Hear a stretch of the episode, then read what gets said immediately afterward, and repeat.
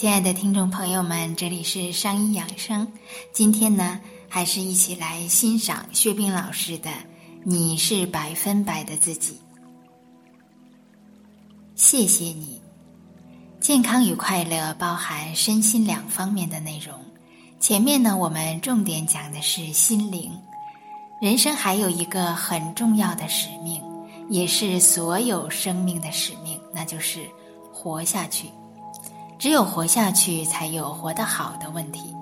所以呀，健康是最起码的人生基础，每个人都回避不了。如果你生病了，家人都不知道。甚至还要求你做东做西，那种被忽视的感觉是否很难受呢？你会不会很气愤，或是很伤心？会不会觉得他们真的就是一群白眼狼？你有没有意识到，我们的身体经常就承受着这样的待遇？即便我们偶尔的关注它一下。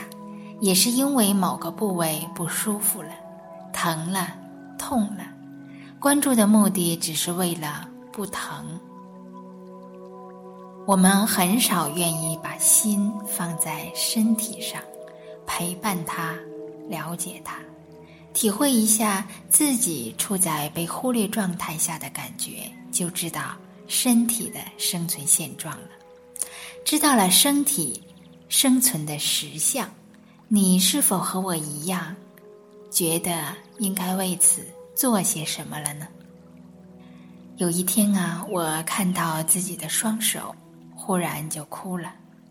是一颗怎样全心全意为自己的心，才不会计较以什么样的形式来陪伴自己？需要有多深的缘分？我的手。才心甘情愿的成为了我的手，从不在乎我是如何对待他的。我不仅没有好好照顾他，有时贪图快感，还让他承受了痛苦，甚至从没有认真的看一看他。而他在从未得到关注的情况下，还是无条件的为我做任何事。我问自己：再重要的人，再爱的人，如果他需要我成为他的一双手，一双时刻需要被使用却从未被认真对待过的手，我愿意吗？我不愿意。骤然间才明白，我们真的不知道什么才是自己应该珍惜的。真的是活颠倒了。有句话说：“缘分越珍惜才会越好。”原来认为要珍惜的就是人与人之间的相处，现在才明白，爱护自己的身体是人生的本分与责任。所以，请经常和你的身体对话吧，并跟他讲。我爱你现在的样子，谢谢你一直跟我在一起。如果你觉得被虐待了，请原谅我吧。请将你的身体视为人生的伴侣，而不是你的奴仆。也从今天开始学习如何爱护它。当我对自己的身体的认识有了质的转变之后呢？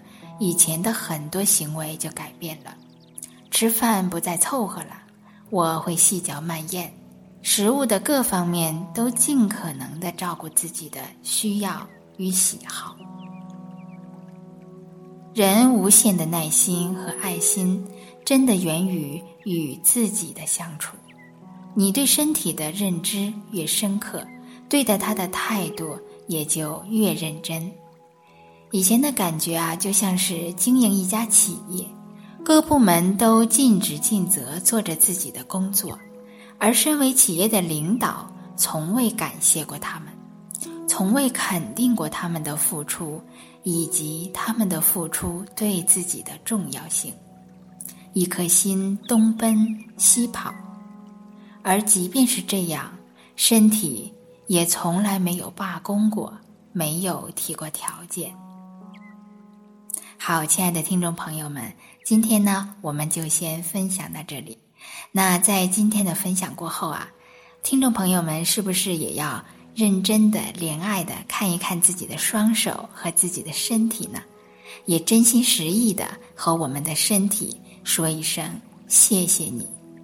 好，亲爱的听众朋友们，这里是商医养生，让我们相约明天见。